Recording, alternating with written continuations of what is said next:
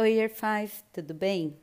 Hoje a nossa hora da leitura vai ajudar vocês nas fichas que a gente passou hoje de língua portuguesa. A grafia das palavras 3 e a grafia das palavras 5. Essas fichas usam trechos de um mesmo livro da Tatiana Belink chamado Transplante de Menina, que é um romance autobiográfico que conta as memórias da Tatiana Belink de quando ela sai de Riga na capital da Letônia, para vir morar aqui no Brasil. E assim como a gente está investigando, ela também conta as primeiras impressões que ela tem da nossa cidade. Então acho que vai ser muito bacana a gente ler esses trechos, não? Eu acabei incluindo aqui nesse podcast também o trecho que trabalhamos na grafia das palavras 4, que a gente não vai fazer hoje, tá? Mas mesmo assim acho que vale a pena a gente conferir o texto. Então vamos lá para o primeiro trecho que está na ficha A Grafia das Palavras 3. A pensão Laranjeiras, era assim que ela se chamava, ficava encostada num morro alto que se erguia no fundo do seu comprido quintal. E lá travei conhecimento pela primeira vez com outra fruta, para mim, para lá de exótica, da qual eu nunca sequer ouvira falar antes, a carambola, doce azedinha, amarelo translúcida que formava estrelinhas quando a gente cortava atravessado. Mais tarde, viriam outras frutas nunca vistas e estranhíssimas, como por exemplo a jabuticaba, que deveria, na minha opinião, crescer penduradinha em arbustos baixos, ou então junto ao chão, como os morangos, meus velhos conhecidos, e que, no entanto, crescia absurdamente grudada no tronco e nos galhos grossos de árvores enormes. E a goiaba, o mamão, o caqui.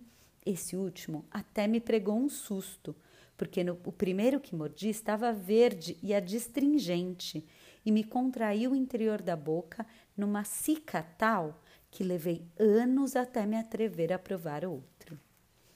Agora, pessoal, vou ler o trecho do mesmo capítulo que está na ficha A Grafia das Palavras 4.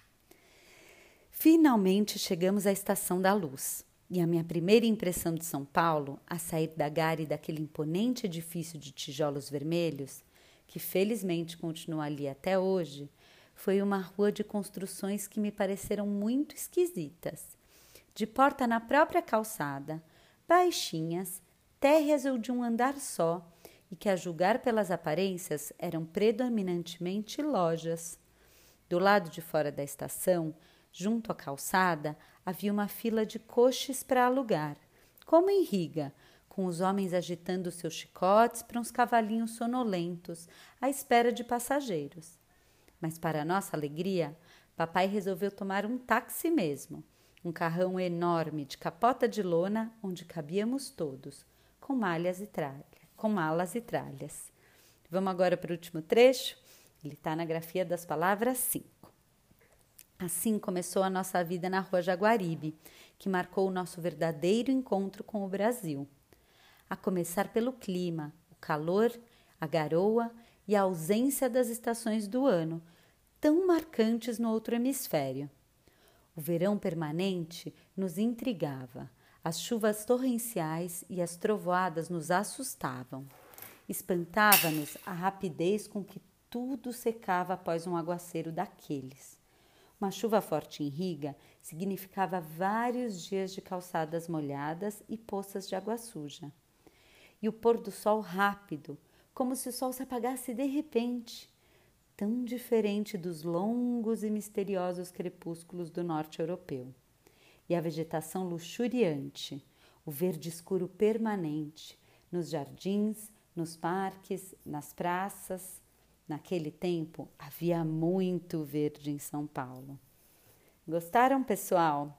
Muito bacana, né? O olhar que ela tem para essa cidade que foi mudando tanto, mas que algumas coisinhas ainda permanecem. Bom, bom trabalho para vocês. Um beijo.